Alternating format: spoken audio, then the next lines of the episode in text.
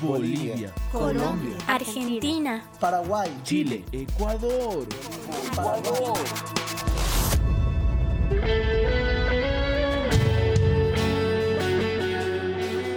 Muchas naciones, muchas naciones. Una voz que proclama las verdades del Evangelio de Cristo, descubriendo las mentiras que engañan a los jóvenes y estableciendo principios para vivir en el Espíritu. Somos generación profética. Generación profética. Somos generación profética. Generación profética. generación profética.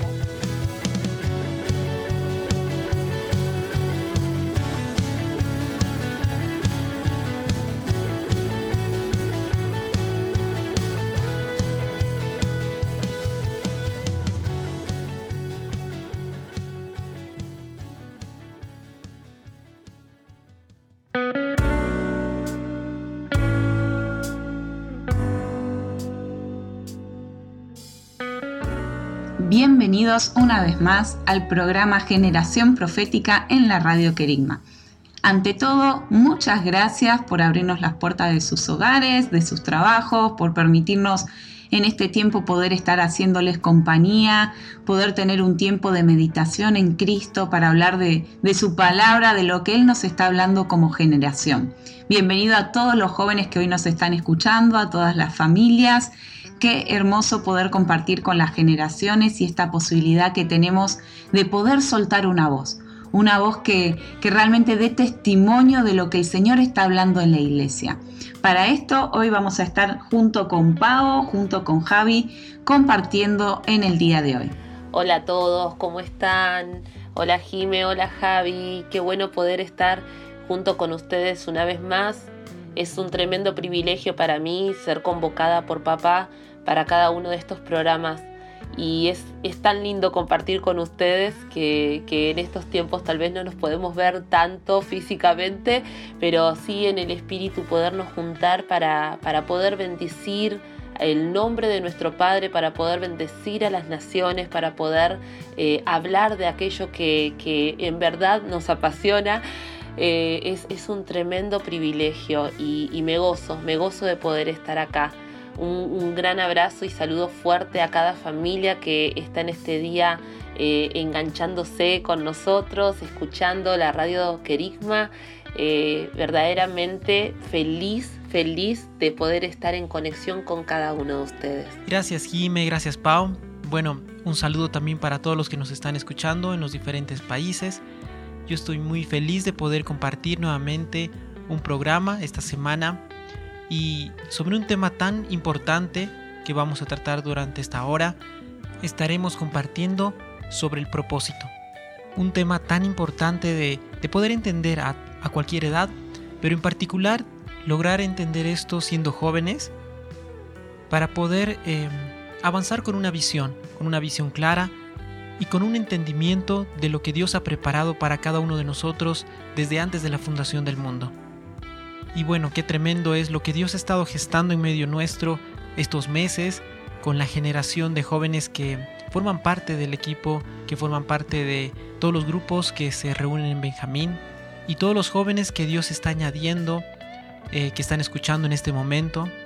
Una generación de jóvenes que Dios está preparando, que son arrebatadores y que van a llevar y vamos a llevar el reino hasta lo último de la tierra. Es cierto, qué hermoso privilegio poder estar juntos compartiendo en esta atmósfera de amistad, de ser amigos y de poder eh, compartir junto con ustedes. Así que los invitamos a la mesa, a, a estar juntos y conversar y meditar junto con el Espíritu Santo. Y oramos para que todo lo que se pueda hablar hoy realmente sea la palabra que estás necesitando, ese alineamiento, esa exhortación, esa palabra del Señor que, traiga respuestas a, preguntas que puedes llegar a estar teniendo, que traiga claridad y aún herramientas para poder ayudar a otros.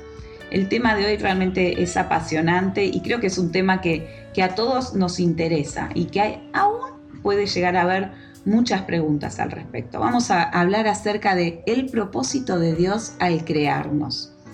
Sé que eh, en diferentes talleres que hemos tenido con, con, el equipo de Benjamín, con los chicos, con los jóvenes en este tiempo, muchos dicen, Jime, eh, o nos preguntan, ¿no? A nosotros, Pau, Javi, eh, ¿qué, ¿cómo reconozco mi propósito? ¿Cómo sé que el Señor me llamó? Me llamó el Señor, todos tenemos un propósito, todos tenemos un llamado, todos tenemos dones. El Padre eh, a todos nos llamó a su obra. Y hoy vamos a abrir un poquito de esto para poder despejar algunas preguntas y para poder exhortarnos también a seguir preguntándonos y a seguir buscando al Señor al respecto. Eh, vamos a darle el lugar a Pau, ella va a estar introduciéndonos al tema y realmente abramos nuestro espíritu a escuchar y nos abrimos a compartir lo que el Señor quiere hablarnos al respecto. Qué bueno es poder estar en este día compartiendo este tema que el Señor nos puso en el corazón como equipo, poderlo abrir. Eh, a mí en lo personal me parece tan pertinente para esta temporada que, que nos toca estos tiempos en donde de pronto eh, estamos más en casa que nunca y, y cuántas mamás estarán escuchando, cuántos papás, que a veces los niños nos suelen decir, estoy aburrido, quiero hacer algo. o tal vez nosotros mismos como adultos nos hemos sentido, eh, sentido aburridos de, estar en casa tantos días, ya tantos meses. Y quiero usar este ejemplo para dar apertura al tema de hoy. Hace unos meses atrás veía un post de, la iglesia nuevamente, en donde el pastor Sebastián Palermo suelta una frase eh, que me quedó como grabada, latente, en donde él dice, eh, lo, lo, voy a parafrasear porque no me acuerdo tal cual como lo hice, pero voy a intentar ser lo más fiel que, que recuerdo como, como sonó. Pero él dice algo así como, si estás aburrido es porque hay ausencia de propósito. O lo perdiste de vista o nunca lo vistes. Pero el aburrimiento viene por no encontrar el propósito. Y a mí me pareció, wow, dije yo, tremendo. Eh, por eso empecé así, ¿no? Como cuántas veces hemos escuchado y hasta tal vez nosotros mismos hemos pensado eh, eh, o hemos, nos hemos sentido aburridos, ¿sí? Y me hizo pensar mucho en este tema que papá hoy nos abría para que podamos compartir. Hay un propósito por el cual Dios nos creó. Y, no es nuestro enfoque en este día abrir tanto el tema del hacer, ¿sí? Eh, sino más bien de que el propósito para el cual el Señor nos creó es para hacer. Amén. Y vamos a irlo desarrollando entre los tres un poquito. A mí me toca como abrir un poco más la, la, el juego, ¿no? Abrir un poco más la cancha. Pero me pareció tan hermoso ese, ese post, eh, esas palabras que soltó el pastor, porque eh, nos hace pensar, ¿no? Nos hace pensar si estamos en momentos de baches, en momentos en donde vemos que todo es lo mismo, que todo es igual, ¿habremos perdido de vista el propósito? ¿Sabremos a la verdad cuál es el propósito para el cual Él nos creó y nos formó? Y este es un tema que a mí me gusta abrirlo con aquellos que comienzan a caminar sus primeros pasos en el Señor, pero cuanto más también con aquellos que ya tenemos eh, tal vez un, un, un trayecto caminado y que no nos viene mal no nos viene mal recordar estas cosas. Eh, nuestro Señor Yeshua sabía que nosotros íbamos a ser eh, personitas que íbamos a necesitar cada tanto recordar. También esa es la razón por la que nos envía su Espíritu Santo, para que Él nos recuerde todas las cosas. Amén. Y, y, me gusta, me gusta este tema, como les dije antes. Me gusta para que el, el, que recién está conociendo a nuestro Padre amoroso, pero también para aquellos que eh, estamos caminando y que podemos llegar a, a, de pronto perder un poco de vista esto. Así que bueno, sin, sin mucho más vamos a abrir un poquito algo. Voy a tirar ciertas verdades que ya las sabemos, las hemos ido escuchando en benjamines, en reuniones, eh, a través del espíritu, pero que bueno, que, que son como para dar una base a lo que vamos a hablar después. La razón, la única razón por la que Dios crea al hombre a su imagen y a su semejanza, es para que Él pueda introducirse en el hombre y el hombre en Dios. Esta es una verdad absoluta, como hemos aprendido, es una verdad absoluta. La razón por la que Él nos hizo iguales a Él es para eso. Es para que Él pueda habitarnos y nosotros poderlo habitar a Él. Y miren qué tremenda que es, eh, no voy a leerla toda, pero voy a leer solamente un, versículo en el libro de Juan 17.2, en, eh, perdón, 17.21, en donde él dice, eh, Yeshua orando al Padre dice, para que todos sean uno, como tú, oh Padre, estás en mí y yo en ti, que también ellos estén en nosotros, para que el mundo crea que tú me enviaste. Empezamos a abrir un poco acerca de este propósito hermoso que papá pensó e ideó para nosotros. Esa es la voluntad, que estemos en Él. En el huerto, otra verdad, Tiro, eh, Dios estaba con el hombre, pero no eran uno. Esa es la voluntad del Padre por la cual Él puso el árbol de la vida, para que cuando ellos coman del árbol de la vida, ellos puedan hacerse uno con la vida y ellos, para que pueda mezclarse eh, eh, la naturaleza divina con la naturaleza humana. Qué tremendo. Y saben que sabemos que eso no se logró. Entonces él tuvo que proyectar algo, algo nuevo. Y en ese, en ese proyectar surge el plan de que Él venga en forma de hombre a esta tierra. Solamente siendo en forma de hombre, quebrándose para ser vertido en nosotros, es que esto podía llegar a ser posible. Esto de que Él pueda estar en nosotros y nosotros en Él. Y acá me acuerdo un ejemplo que el pastor Fer dio en uno de los Benjamín, utilizando unos elementos, Jiménez, si vos nos podés recordar un poco acerca de esto. Eh, yo la vi a Jime eh, hacer este ejemplo en una reunión para niños muy chiquitos y, me pareció eh, tan gráfico. Y sé que en este momento ustedes no nos están viendo, pero vamos a usar la imaginación, que es un órgano que el Señor nos ha dado para podernos imaginar este ejemplo que Jime ahora nos va a dar. Sí, recuerdo haber eh, hablado de esto, creo que fue hace dos años, eh, con el grupo de, niños de la Congre y, hablábamos de cómo el Señor se, derramaba en nuestras vidas y, cómo nosotros nos derramábamos eh, al mismo tiempo. Entonces utilizamos unos vasitos para, mostrar esto y, y cómo el Señor se había derramado en nosotros como agua que se derrama sobre un vaso y este se completa, ¿no? Y entonces la vida de Dios, eh, este vasito, eh, quiero hacerlo, recordarlo lo más posible, pero recuerdo que era, eh, el pastor en ese momento nos decía que, este vaso muchas veces es la condición inicial que nosotros teníamos, ¿no? Entonces estaba el vaso que tenía sus aguas que, por ahí estaban sucias, que no estaban frescas, estaba medio vacío. Entonces venía el Señor a nuestras vidas en el momento en que nosotros lo conocemos y Él comenzaba a derramarse. Entonces eh, con una jarra de agua comenzábamos a, derramar agua en el vaso y de golpe el vaso comenzaba a desbordarse, ¿no? Y, comenzaban a limpiarse esas aguas, esas aguas que, no estaban muy claritas, eh, comenzaba a ser agua fresca, renovada, la que teníamos. Y, recuerdo que en ese momento decía, bueno, eso no es todo. Eh, ese es el primer paso, ¿no? En donde somos, recibimos la plenitud del Señor. Pero hay algo más que sucede, que es que este vaso eh, se entrega, ¿no? Entonces me acuerdo que teníamos el vasito de plástico y, hacíamos un agujero en el vaso y comenzaba a derramarse. Entonces, eh, a través de esto tan gráfico, aprendimos cómo eh, a través del quebrantamiento, a través de la entrega, a través de, del morir a, nuestra naturaleza y, dar un paso más, es que la vida de Dios puede derramarse a través nuestro hacia los demás. Eso es lo que recuerdo de, este ejemplo. Gracias, Jime. Muchas gracias por compartir esto y, decimos sí y amén. Sí y amén a tu obra, Señor. Sí, amén. A, a, tu sangre, Señor, al sacrificio que pagaste por nosotros. Le decimos sí y amén, porque todo esto tú lo hiciste para que el Padre pueda habitarnos y nosotros podamos habitar en el Padre.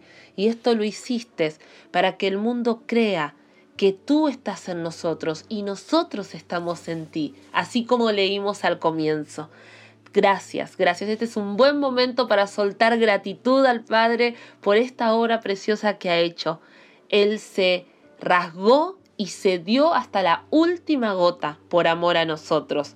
Y acá vamos a empezar con una seguidilla de perlas y verdades que van a, a derribar todo espíritu de rechazo que puede seguir dando vueltas alrededor de nosotros hoy le ponemos un límite con estas perlas. Vamos a leer juntos Efesios 1, 4 al 5. Según nos escogió en Él antes de la fundación del mundo, para ser santos y sin manchas delante de Él, en amor, cuando nos predestinó para adopción, para sí mismo por medio de Jesucristo, según la complacencia de su voluntad. Y digo amén. Y les digo, remarcamos con resaltador la parte en donde dice según nos escogió en él. Qué tremendo. ¿Cómo nos libera de un espíritu de rechazo el que Él nos haya elegido a nosotros? No es que nosotros le elegimos a Él, Él nos eligió. Aún antes de que el primer plan antes de que tenga que pensar en la salvación, Él ya nos había elegido, ya nos había seleccionado, ya nos había apartado para estar en Él y ser hijos. Qué tremendo, qué tremendo, qué tremendo como el diablo muchas veces nos bombardea con conceptos, eh, eh, aún desde que somos muy chiquititos con respecto a que eh, no somos aceptados, no somos queridos, eh, no somos eh, de pronto tenidos en cuenta, pero Él viene con esta palabra a plantarnos, a, a sembrarnos fuertemente en Él, diciéndonos, yo te escogí desde antes de la fundación del mundo. Esta es una verdad que si nosotros de verdad la tomamos, la comemos, la practicamos, todos los días, cada día, vamos a, ir teniendo que tener menos tiempos de confrontación en contra del espíritu de rechazo, porque ya ni se va a querer acercar. Nada ni nadie puede en contra de una persona que sabe quién es, que se sabe hija. Él nos predestinó para ser hijos. Y esta es la maravilla más, más gloriosa de su evangelio. Es tremendo esto, ¿sí? Entonces, ¿qué es lo que le da sentido a nuestra vida? El descubrir que somos hijos. El descubrir que somos suyos nos da sentido. Que somos sus hijos y a nuestro Padre nos da sentido. Y es desde antes de la fundación del mundo. Como dije hace un ratitito, el propósito original de Dios no era el salvarnos, sino era que seamos sus hijos. Esa es la diferencia entre el Evangelio y el Evangelio de las riquezas de Cristo. Amén. Saben que el que no se sabe hijo es como, eh, como un siervo, como alguien que necesita andar preguntando si puede, si no puede, si, si es malo esto, si no es malo, ¿no? Eh, eh, anda como probando a ver hasta dónde puede ir y hasta dónde no. la visión de, del siervo es eh, ¿qué tiene esto de malo? En cambio el Hijo piensa todo lo que le agrada al Padre y eso que le agrada al Padre, eso quiere hacer. ¿Sí? Saben que la salvación tiene que surgir para remediar el daño que hubo, pero el propósito original de Dios siempre fue elegirnos y predestinarnos para ser sus hijos. Hijos, no siervos. Hijos. Vuelvo a repetir esa palabra. Hijos. Estás en sintonía de Querigma Radio, extendiendo el mensaje del reino de Dios a todas las naciones de la tierra.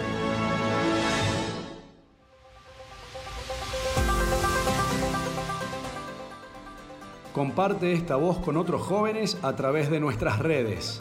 En Instagram, Proyecto-Benjamín en Facebook Grupo Proyecto Benjamín, por correo electrónico a contacto arroba proyectobenjamín.com o visitando nuestra web en www.proyectobenjamín.com. Somos, somos, somos, somos, somos, somos generación profética.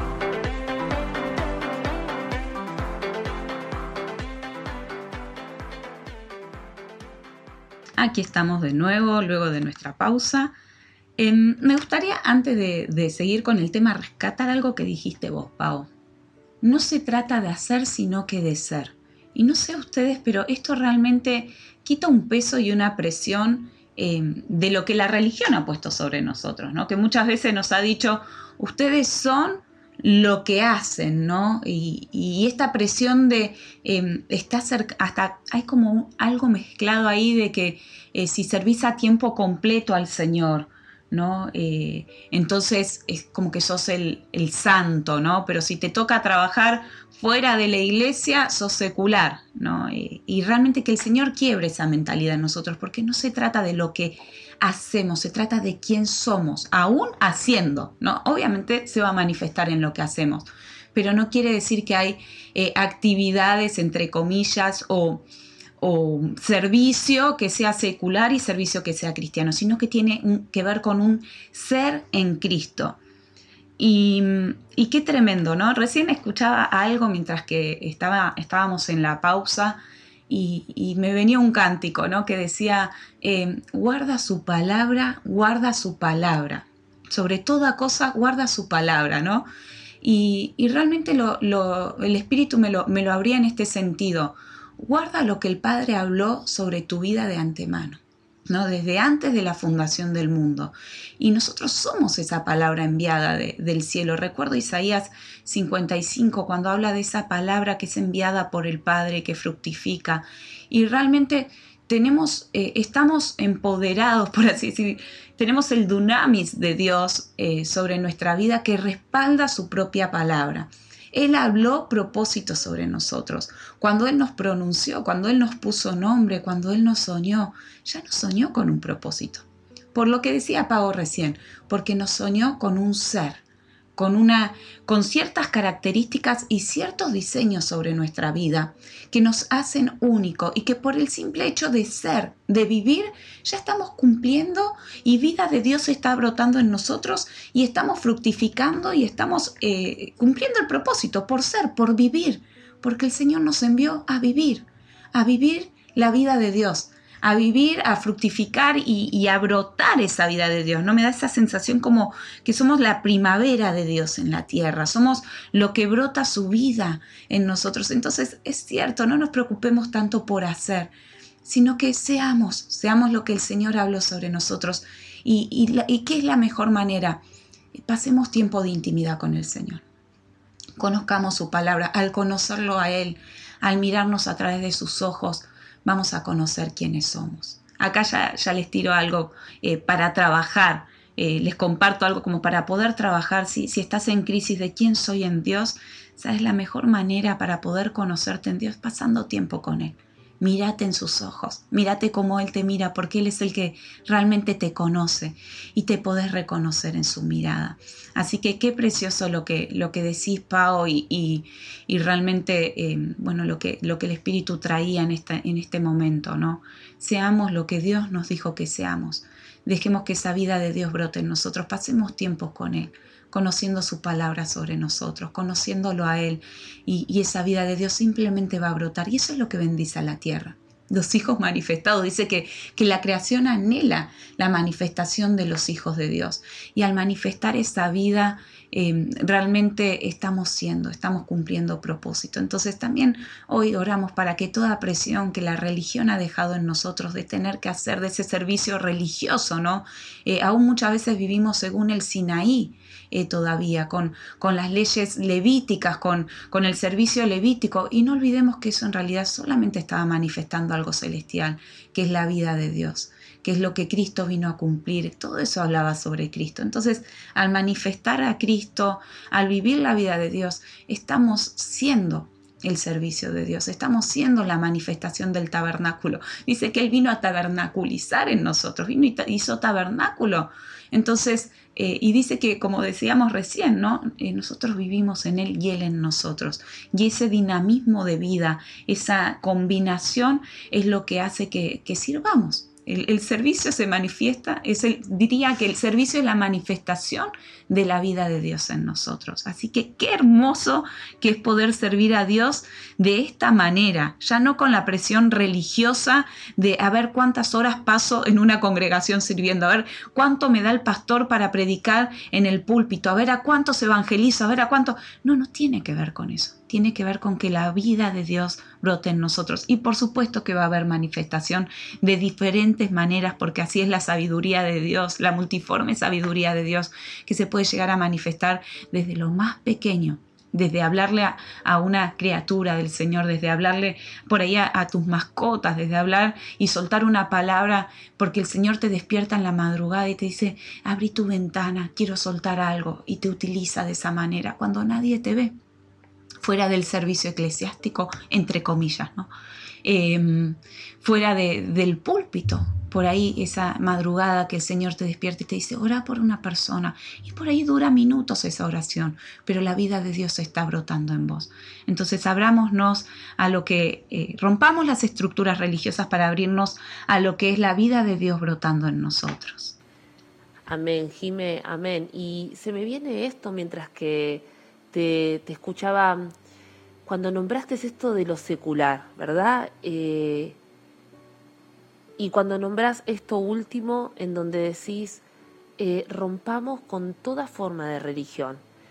Y oro esto en este momento, que en el poderoso nombre de Yeshua se pueda quebrar toda mentalidad griega que nos hace separar lo que somos de lo que hacemos en el nombre poderoso de Yeshua, porque hacemos lo que hacemos, porque somos lo que somos en Él, es lo que determina lo que hacemos. Declaro que toda forma de separación, de separar mi vida en la iglesia, mi servicio en la iglesia, de lo que luego hago cuando estoy en el día a día, hoy se rasga todo velo y declaramos que somos lo mismo en Cristo estemos donde estemos, haciendo lo que tengamos que hacer, llevando adelante la responsabilidad que tengamos que llevar y que estemos donde estemos, todos puedan ser testigos del Cristo que hay en nosotros, porque nosotros somos testigos primeramente. Gracias Padre, lo suelto, sé que es para alguien, o es para todos, o es para muchos, pero necesitamos tener esta acción de no solamente reconocer, sino quebrar, salir de todo acuerdo con esas maneras y esas formas que tal vez las aprendimos, pero necesitamos desaprender y romper con todo tipo de, de acuerdo. Amén. Qué hermoso todo lo que se está construyendo y cómo a medida que uno va hablando realmente son depósitos que, se van abriendo y, es un tema tan amplio, tan precioso que, hablábamos con Pau y Javi y decíamos realmente es un tema que vamos a, poder seguir abriendo en los próximos programas porque hay mucho, mucho que para hablar respecto a esto.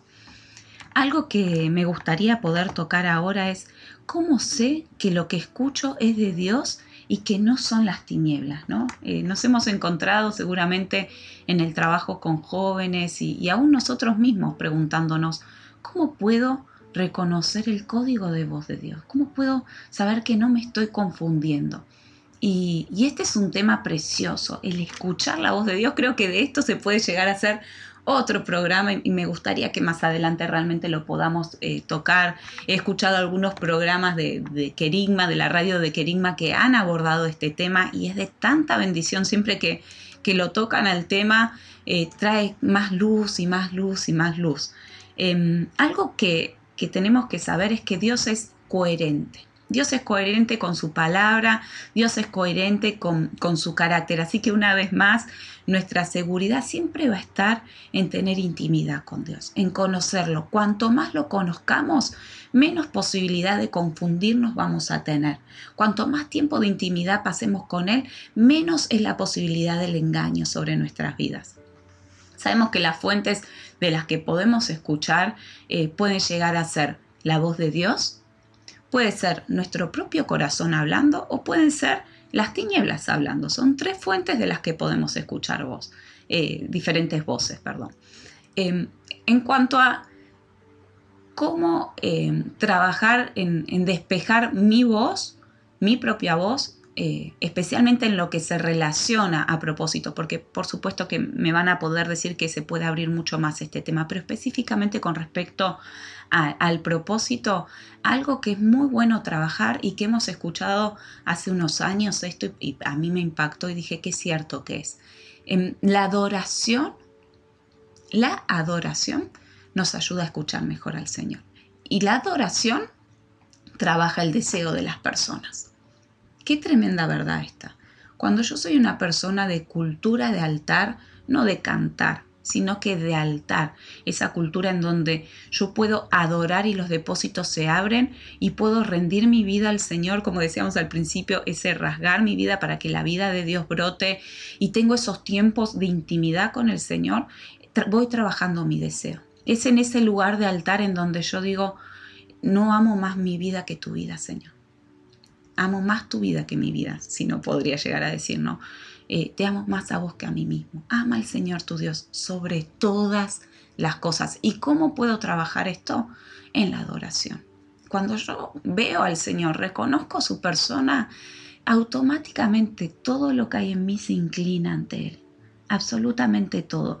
Y, y, entre esas cosas mi deseo se inclina a Él. Cuando yo veo su majestad, su gloria, conozco tanta sobreabundancia de su gracia, de su amor, cuando soy impartida, cuando abro mi entendimiento y mi corazón, mi espíritu a ver la inmensidad del Señor, la manera en la que Él interactúa con nosotros, cómo Él se entrega su amor, su persona, por amor, automáticamente yo rindo mi deseo. Ya no es algo costoso, es porque lo conozco a Él, es porque puedo ver su persona.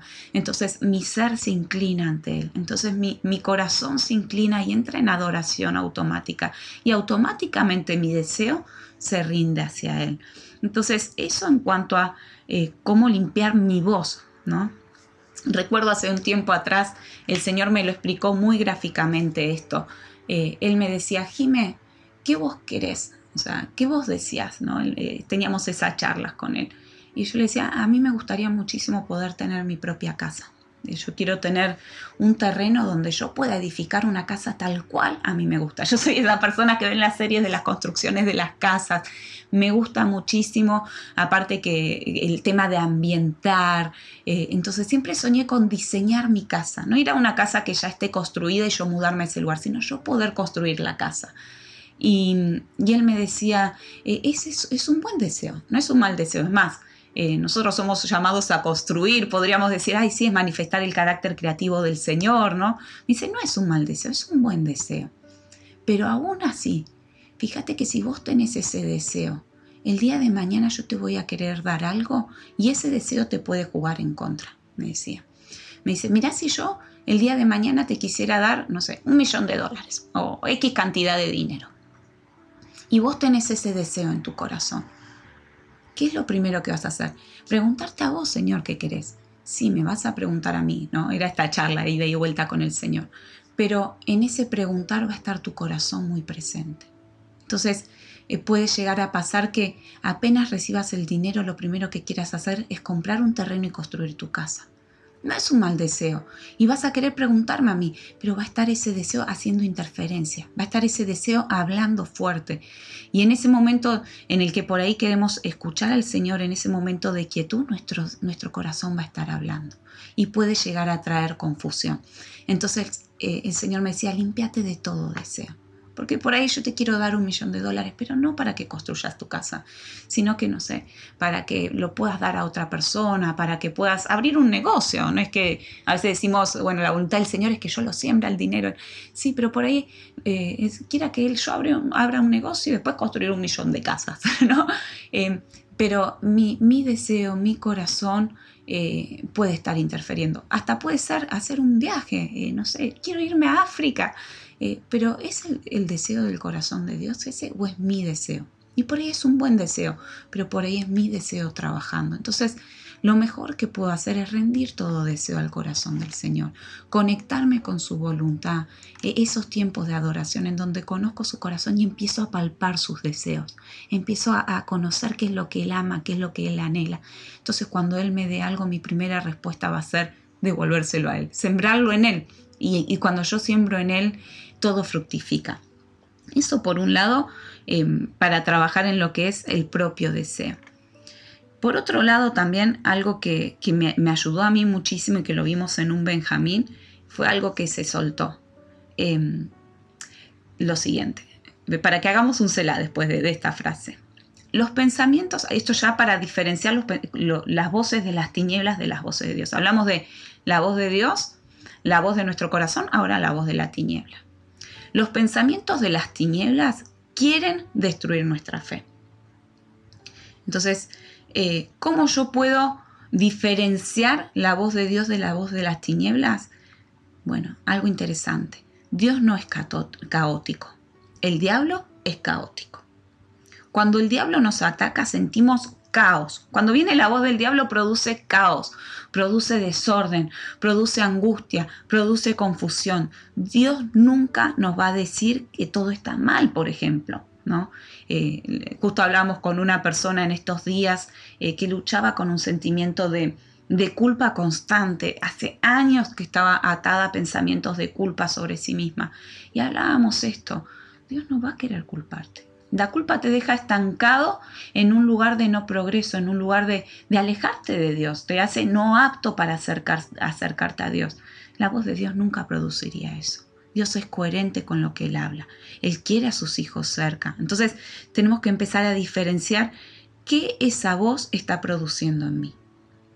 ¿Qué pensamiento está trayendo en mí? ¿Qué ese pensamiento, qué, qué esa palabra da como fruto? Si el fruto es caos, confusión, tristeza, pero tristeza de muerte, em, apartarnos del Señor, retraernos, llevarnos a un lugar de no acción, de pasividad. ¿Qué es la muerte? Es esa cosa em, que no fructifica, ¿no? Esa, esa esterilidad. Si esa voz que estoy escuchando me lleva a eso, es que es probable que no estoy escuchando al Señor, sino que la tiniebla se ha filtrado. Y eso tenemos que estar atentos porque hasta el diablo puede eh, tomar de la palabra, de la escritura para traer confusión. Él sabe usar la escritura también. Entonces es muy bueno que, podamos empezar a reconocer el código de, de voz de Dios. Dios no trae caos, Dios trae orden, Dios trae luz, Dios trae vida. Más allá de que muchas veces puede venir una corrección, Puede venir algo que, por ahí a nuestra carne le moleste, ¿no? Pero el fin va a ser la paz. El sello de la voz de, Dios es paz. Sin embargo, eh, las tinieblas no, ¿no? Eh, por ejemplo, eh, muchas veces van a venir problemas y vamos a surfear las mejores olas, pero si sabemos cómo piensa Dios, vamos a vencer. Pueden venir las tormentas, pero si sabemos cómo piensa Dios, si lo conocemos, si podemos saber que esa voz es coherente con el carácter de Dios, vamos a poder vencer. El diablo siempre nos ataca con ideas invasivas. Tú no sirves, tú no puedes, Dios no te puso semillas a vos, sí usa a tu hermano, pero a vos no te hace sentir culpable, te ata a pensamientos em, eh, repetitivos, ¿no? Esos, esos pensamientos que vienen y que atacan, que parece que son el pájaro carpintero golpeando, tac, tac, tac, tac, tac, tac, eh, esos pensamientos recurrentes que traen confusión. Lo que vamos a hacer en nuestra vida es siempre lo que Dios quiere hacer a través de nosotros. Y para esto necesitamos poder reconocer la voz de Dios. Digo amén a tus palabras, Jime y me uno a lo que tú estás compartiendo, porque qué tremendo es poder reconocer los dones que Dios nos ha dado, los talentos, cada una de las habilidades y de todo lo que Dios nos ha entregado desde, desde que vinimos a la tierra, porque cada una de estas cosas tiene un propósito, tiene un diseño. Eh, Dios no puso nada en nosotros por casualidad o por accidente. Y todo esto va a servir para que podamos cumplir el propósito de Dios en esta tierra. Y como tú decías, em, cuando nosotros no estamos cumpliendo su propósito, nosotros no estamos caminando en lo que Dios ha preparado para cada uno de nosotros, vamos a vivir frustrados, vamos a vivir la vida de otras personas, porque si nosotros no somos los que estamos decidiendo conforme a lo que Dios nos muestra, otras personas van a decidir por nosotros. Vamos a caminar en la tierra simplemente siguiendo un camino moldeado por las circunstancias más que por un propósito, y al pasar el tiempo eh, podemos darnos cuenta que si no hemos decidido conforme a lo que Dios nos ha ido mostrando, nos vamos a encontrar en una posición en la que nuestra vida no va a ser plena. Y qué mejor etapa, qué mejor momento para descubrir eh, los dones que Dios nos ha dado, el llamado, el propósito de Dios para nuestras vidas que siendo jóvenes. Y teniendo este entendimiento, eh, ser personas que hagan que las cosas sucedan, en lugar de ver cómo las cosas suceden. Pero no que hagamos las cosas por nuestras fuerzas solamente o a nuestra manera, sino por lo que el Espíritu de Dios nos guía a hacer. Porque Dios tiene un propósito para cada uno de los días que estamos viviendo, no va a ser un día igual a otro. Y nos podamos levantar cada mañana con esa expectativa de decir, Señor, ¿qué quieres hacer el día de hoy? Con esa expectativa de sorprendernos y no simplemente vivir un, día más em, por costumbre, eh, con las actividades que, que hacemos todos los días, sino realmente estar expectantes a lo que el Espíritu puede hacer en nosotros, a ver el poder de Dios manifiesto en nuestras vidas, ver el poder de Dios, cómo, cómo transforma nuestras familias, tener la expectativa y el deseo de ver al Espíritu Santo obrar en nuestras vidas a través de nosotros para afectar también la vida de las personas que nos rodean, de las personas que vamos a ir conociendo. Porque realmente qué aburrida es una vida religiosa, simplemente haciendo las cosas por costumbre, sino que tengamos la expectativa de vivir una vida de novedad cada día, eh, ser sorprendidos por lo que Dios puede hacer, así como era en la época de la iglesia en Hechos, ver milagros, ver prodigios y ver a gente convirtiéndose a pesar de que en esa época había persecución y cómo esa iglesia pudo sobrevivir al imperio más poderoso que existía en ese momento, porque la vida de Dios no podía contenerse, porque la fe de sus creyentes fue más fuerte que todo temor, que toda intimidación, y que en este tiempo se despierte en cada uno de nosotros ese deseo de ver la manifestación del poder de Dios, la manifestación de su Espíritu en nosotros, y que podamos vivir en el propósito que Dios nos ha preparado. Así es. Entonces, para eh, seguir avanzando un poquito más en el tema, ¿cómo sé que qué plan tiene Dios conmigo? Y, acá eh, algo precioso que, también escuchamos en, en, un Benjamín es, si somos fieles y tomamos decisiones correctas, vamos a verlo. Muchas veces pensamos eh, también en esto de que, bueno, esperamos que, un profeta venga y nos diga, eh, vos tenés que hacer esto y lo otro, ¿no? Esa palabra directiva de Dios. Pero muchas veces no la recibimos. En mi caso yo no tuve eh, instrucciones específicas de parte de un profeta, una palabra que me diga, mañana vas a salir y en el camino vas a encontrar esto y te vas a subir al avión y no tuve ese tipo de palabras. Pero ¿cómo sí reconocí qué es lo que Dios tenía para mi vida? por ser fiel. No puedo decir que, eh, por favor, no, es para decir tengo el atributo de, sentirme que soy una persona fiel a, la medida, ¿no? Eh, sé que tengo que crecer en fidelidad, pero he notado que cada vez que respondí en fidelidad al Señor, en la pequeñito, en lo pequeñito, pequeñito, el Señor ha abierto otra puerta. El Señor añade a los fieles y a los idóneos. Entonces, como decíamos eh, hace un ratito, Muchas veces el Señor por ahí nos despierte a interceder en la madrugada y no quedarme pegado a las almohadas, no, sino poder levantarme y en ese momento asomarme a mi ventana, soltar una voz, despertarme cuando el espíritu me inquieta, eh, y poder decir eh, lo que el Padre me muestra en ese momento, por más que por ahí no es la super archipalabra que, consideraría tan directiva, ¿no? Esa voz sobre las naciones, pero es algo pequeñito y que el Espíritu me pidió soltar. Si yo soy fiel en eso pequeño, el Señor me va a añadir algo más. Por ahí doy muchos ejemplos de intercesión porque, bueno, reconozco ese diseño en mí, pero, pero también puede ser que tengas el diseño de, del evangelismo y el Señor te lleva a eh, estar en una parada de colectivo y hablarle a la persona que tenés al lado. O, aún antes de eso, ¿no? Eh, mandarle un mensajito a alguien, eh, hablar con el vecino, soltar una palabra de vida. Y, esas pequeñas fidelidades son las que van añadiendo propósito a nosotros, ¿no? como la parábola que habla acerca de, aquellos que tenían sus talentos, ¿no? Y, y, él, y él, viene, eh, el Señor viene y pide rendir cuenta de lo, que se, de lo que se ha hecho con ellos. Y al que logró multiplicarlo es al que el Señor le añade. Entonces, realmente creo que esto es clave. Seamos fieles en lo pequeño. No esperemos ver lo global, lo archi, super, mega, gigante. Seamos fieles en lo pequeño. Y a medida que vamos dando pasos, el camino se va abriendo frente nuestro. ¿Y esto qué lleva? A que seamos personas, desarrolla nosotros la obediencia al Señor, la fidelidad, ese carácter que es el que el Padre desea ver en sus hijos.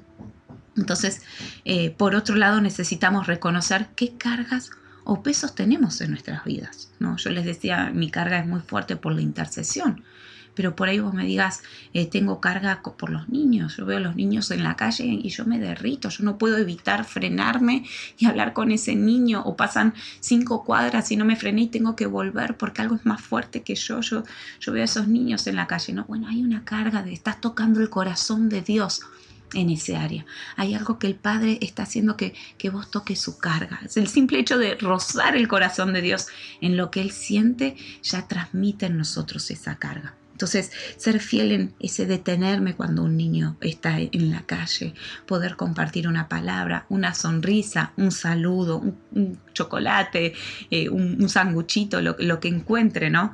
Es ser fiel en eso pequeño. El Señor va a ir añadiendo. Aún eh, así como decía, los deseos tienen que ser limpios, pero aún hay deseos que muchas veces vienen de... Eh, ¿Y cuál es la manera de, saber si es su deseo es mi deseo? Lo que hablábamos hace un ratito, a través de la adoración, ¿no? Eh, en esos momentos es en donde nuestros deseos se van llenando de sus deseos. Si queremos decidir sobre nuestro futuro, caemos en angustia, porque no podemos controlar todo, no podemos ver eh, eh, qué va a venir de acá al futuro y cómo llegar a eso. No podemos, porque el Señor busca que seamos dependientes de Él. Lo único que podemos hacer es decidir sobre lo que tenemos hoy. ¿Qué tenés hoy a mano? La decisión de cada día son las que construyen nuestro futuro. Decime si esto no te hace soltar una mochila. Y por ahí me digas, Jiménez, que yo quiero ver. Sí, pero el Señor va a ir trabajando, tu oído, tu obediencia. Y es tan sabio el Señor, que a medida que va a ir trabajando estas cositas, va a ir haciendo que vos puedas desarrollar un carácter que luego te ayuda a sostener lo que va a venir más adelante para tu vida. Entonces, eh, vayamos siendo fiel en lo pequeño en poder ir en la añadidura, eh, ir añadiendo, pero a lo que eh, eh, hoy estamos haciendo. Si Dios puso la carga es porque ya podemos empezar a avanzar. Si hay una pequeña carguita en vos, una, un pequeño hacer, es porque ya podés empezar a caminar en eso. Lo peor que pasa es quedar separado y querer que el sistema educativo nos dé la respuesta o un profeta y quizás no es a través de la universidad que vos vas a recibir tu respuesta o a través de otra persona, sino que Dios me quiere dar a mí para enseñar sobre ese tema, por ejemplo. A mí me quiere dar para poder eh, hablar sobre lo que eh, estoy esperando recibir.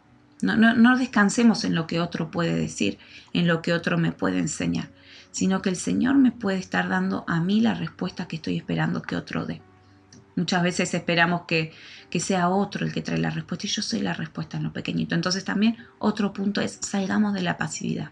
Si hay una carga, si hay algo que yo estoy viendo que pueda hacer, no esperemos que otro lo haga. ¿no? Y si veo un papel tirado en el piso, no espero que otro lo levante. Soy yo. Doy ejemplos simples porque realmente es así, chicos. Realmente es así, hermanos. En lo pequeño soy fiel y el Señor añade. No, espere que, no espero que otro lo haga. Por ahí yo tengo una carga por, por el medio ambiente y voy a la parada de colectivo y siempre veo todo tan sucio y tengo esa carga de quién va a hacer algo. Y si la persona que tiene que hacer algo sos vos, no el municipio. Si sos vos el que un día tiene que ir con la bolsa y juntar toda esa basura. Y por ahí estoy esperando que alguien más lo haga. Entonces estemos atentos a esas pequeñas cosas que pueden estar poniendo, poniendo el Señor en nuestros corazones. Lo que tenemos hoy es lo que necesitamos para vencer. ¿Eh? Entonces, lo que hoy tenés al alcance es lo que hoy vas a poder utilizar y el Señor va a añadir. Le fallamos a Dios cuando lo que tenemos para hoy lo proyectamos para mañana. En nuestra edad, chicos, todo se proyecta para, para, el mañana, para el futuro, y queremos hacer lo mismo con nuestra fe, y no funciona así. No. Eh, ¿Qué es la fe? La fidelidad de poder poner en práctica hoy lo que tenemos a mano. ¿eh? Eh, la gente que ya es mayor, ¿qué pasa? por ahí los que tenemos ya más de, de 35, hemos vivido ya tantas cosas que, miramos para adelante, pero con una carga de experiencia, ¿no? con un poder mirar lo que el Señor ha operado en nuestra vida. Pero muchas veces cuando tenemos 17, 18 años, 14, todo es futuro, todo es proyección, todo es hacia adelante, pero tenemos que aprender a ver en el hoy. ¿Cómo aplico mi fe hoy? ¿Cómo puedo ser fiel hoy? Y esa practicidad es la que va abriendo mi propósito y mi camino. Y hay una verdad que, que quiero soltar todos fuimos enviados con semillas. Todos. No hay nadie que no tenga semillas. ¿Cómo sé eso? Porque es coherente con quién es Dios. Dios cada vez que eh, creó algo, podemos ver Génesis, Él dijo, esto es bueno. Dios dijo que esto se reproduzca, que se expanda. Absolutamente a todo le dio la capacidad de reproducirse y de fructificar. Entonces, hemos sido traídos a la tierra para sembrar. Debemos ser eh, puestos en el lugar correcto. Dicen la palabra, palabra, los he puesto para que lleven fruto y que ese fruto permanezca. El sello de Dios es este, que lo suyo permanece. No es un fruto que dura un día, dos días, lo suyo permanece. Si no estamos dando fruto, ¿qué nos puede estar pasando? Quizás es que queremos, y esto para aquellas personas que ya hoy están queriendo servir en un lugar, por ahí para los que ya han caminado, han transicionado un poco más en la búsqueda de sus propósitos, es que quizás queremos dar fruto en un área que no es nuestra área. Dios no nos va a pedir que demos fruto sin, haber, sin habernos puesto en el lugar correcto. Hay lugares en los que eh, si no nos ponemos se esteriliza el fruto, si nos ponemos en ese lugar, perdón, se esteriliza el fruto. Hay lugares que no son tierra para nosotros. Tan importante como ir y llevar el fruto es que el fruto permanezca. Entonces puede ser que estoy sembrando en un lugar, y no me refiero a un lugar, ay, estoy en la congregación eh, que no era para mí. No, no. Puede ser que estás en la congregación que, tu diseño se puede cumplir, pero por ahí estás en un área que no es tu área. Por ahí eh, la vida de Dios fluye, se multiplica casi sin esfuerzo. Es más, te diría sin esfuerzo, porque sin obra humana más que sin esfuerzo, ¿no? Porque el Señor dice, fuérzate y sé valiente, pero sin obra humana, es un fluir del Señor, un fluir de tanta vida, de tanto poder, que no necesito que meter de mi alma, de mis estrategias, de, mis armas, ¿no? Y, patear la puerta. Y, no, realmente es un fluir con potencia del Señor. Él, como decíamos al principio, Él energiza su palabra para que se cumpla. Entonces yo entro en ese fluir y su palabra empieza a potenciarme, su palabra comienza a fluir en mi vida de tal manera, de todo lo que hay en mí, todo lo que hay en mí fructifica, todo lo que hay en mí permanece, porque estoy en el carril correcto. Muchas veces vemos esta imagen, ¿no? Es cuestión de poner el tren en el carril. Y el, carril, y el tren va a andar, va a andar, va a andar. ¿eh? Pero no puedo poner el carril sobre el pasto, el tren sobre el pasto. Tiene que encontrar su... Es como un pez. ¿Cuál es el ámbito del pez? En el agua, solo ponerlo en el agua. Él va a nadar. ¿no? Muchas veces estamos queriendo fructificar en un área que no es el área que el Señor nos ha entregado. Necesitamos eh, entender esto el Señor te ha dado semilla. Que sea una verdad que, penetre tu alma en este momento. Que separe aquello que, ha estado confundiéndote, aquello que, que tal vez vino para desestimar los propósitos de Dios en tu vida. Porque en todos nosotros el Señor puso semilla y no solo eso, habló que es bueno. Tu tierra es buena, sos buena tierra. Y Él habló fructifica, fructifica, fructifica, expándete, entonces tenemos la mayor garantía sobre nuestras vidas. Uno, que Él habló sobre nosotros. Y dos, que Él energiza su palabra para cumplirla.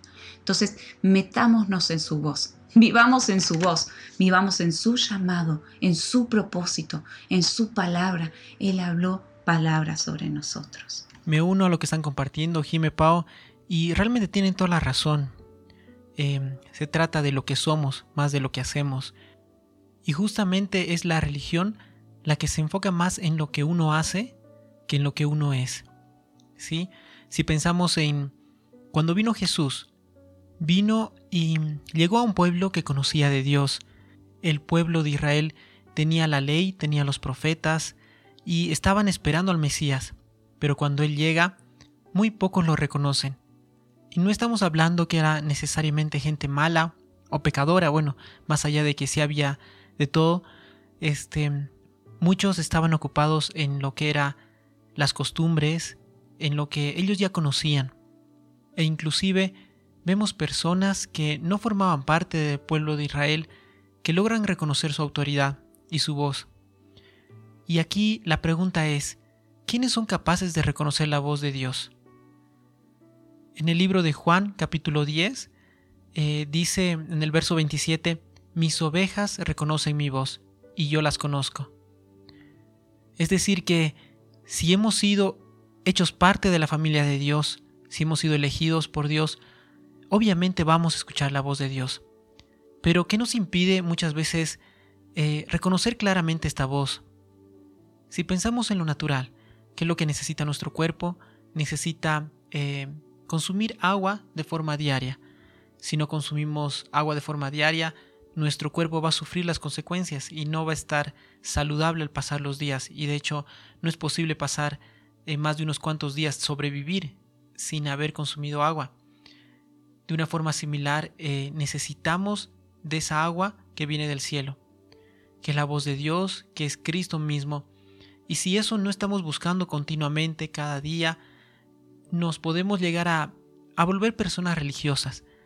Aunque no estemos profesando una religión en particular, eh, lo que nos hace religiosos es el simplemente decidir por lo que nos parece, por lo que estamos viendo, por lo que reciben nuestros sentidos y por costumbre.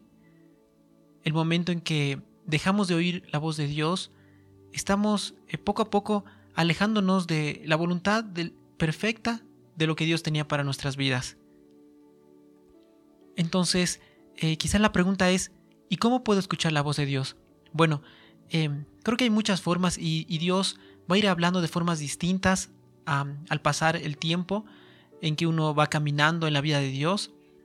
Por ejemplo, yo me acuerdo que cuando tenía unos 14 años y quería saber qué era la voluntad de Dios, ¿no? Y, y seguramente muchos hicieron lo mismo, es tomar la Biblia y bueno, abrirla y donde, donde aparezca, donde ponga mi dedo, es lo que Dios me está hablando. Y sí, me acuerdo que en muchas ocasiones venía respuesta de Dios, pero al pasar el tiempo, la forma en que Dios me iba hablando fue cambiando. Y también puedo decir que el poder escuchar la voz de Dios tiene que ver eh, con un corazón dispuesto, dispuesto a escucharlo, dispuesto a obedecerlo, porque si no tenemos esa disposición, esa docilidad de obedecer la voz de Dios, aunque sea algo que no esperemos o no querramos, em, difícilmente Dios nos va a hablar más adelante, porque estaríamos en una posición de desobediencia después de haber escuchado algo y no haberlo obedecido. Creo que es necesario tener esa disposición de corazón, un corazón rendido, que esté dispuesto a obedecer lo que Dios nos va a hablar. Y creo que este corazón dócil se va formando también en, en tiempos de adoración. Creo que el vaciarnos eh, delante de Él, eh, en adoración, en, la intimidad, este, nos va preparando, va formando en nosotros un corazón eh, que está dispuesto a recibir lo que Dios tiene para nosotros. Y al descubrir lo que Dios ha preparado para nosotros, cómo Él nos ha escogido desde antes de la fundación del mundo, para que seamos suyos, eso nos va a traer también identidad, nos va a posicionar en las verdades que Dios está hablando de nosotros. Y caminar en esto nos va a posicionar en el propósito que Dios ha preparado. Nos va a dar entendimiento de lo que debemos hacer y de lo que Dios espera de cada uno de nosotros. Antes de finalizar, me gustaría poder orar y, cerrar eh, junto con Pau, con Javi, nos, sentimos tan bendecidos y tan desafiados por poder tocar este, este tema y realmente entendemos que, va a venir más, que esto es un CELA eh, dentro de este programa hasta el próximo en donde volveremos a tocar eh, este mismo tema para poder seguir abriéndolo. Sé que habrá preguntas, los invitamos a, escribirnos, a comunicarse y, poder juntos seguir preguntando al Señor, ¿no? Que, Él nos va a seguir revelando acerca de, qué cosas necesitamos, de qué, eh, de qué manera, de qué, qué, cosas hay en el corazón del Padre para nuestras vidas, acerca de nuestro propósito.